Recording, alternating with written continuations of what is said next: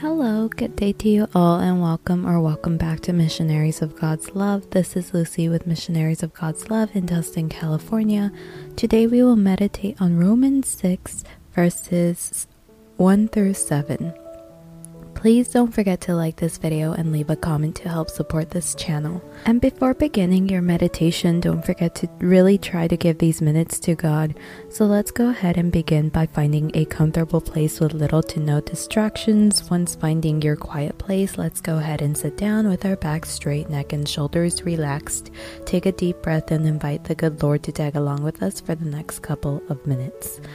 Romans 6 verses 1 through 7 says, quote, What shall we say then? Shall we go on sinning so that grace may increase? By no means. We are those who have died to sin. How can we live in it any longer?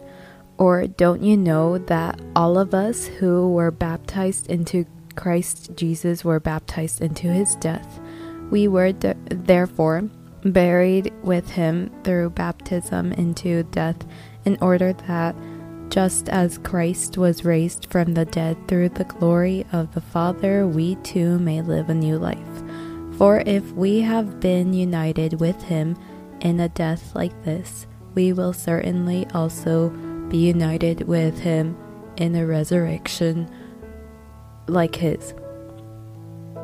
For we know that our old self was crucified with him, so that the body ruled by sin might be done away with, that we should no longer be slaves to sin, because anyone who has died has been set free from sin.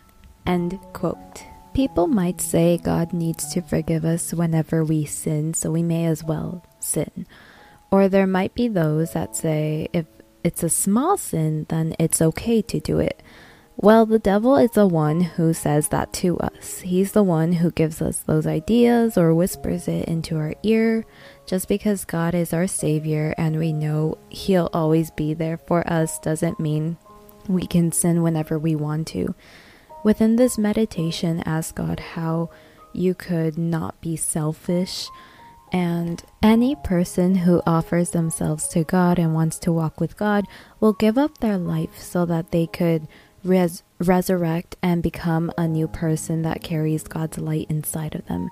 If they have renounced a past life to love God, then they have offered their life to God. It's not always easy to fully give up your old life and walk in the light with God, but it is worth it. And with that being said, I would like to say many thanks to everyone who listened to this recording. And as we end this meditation, say, Speak, Lord, for your servant is listening.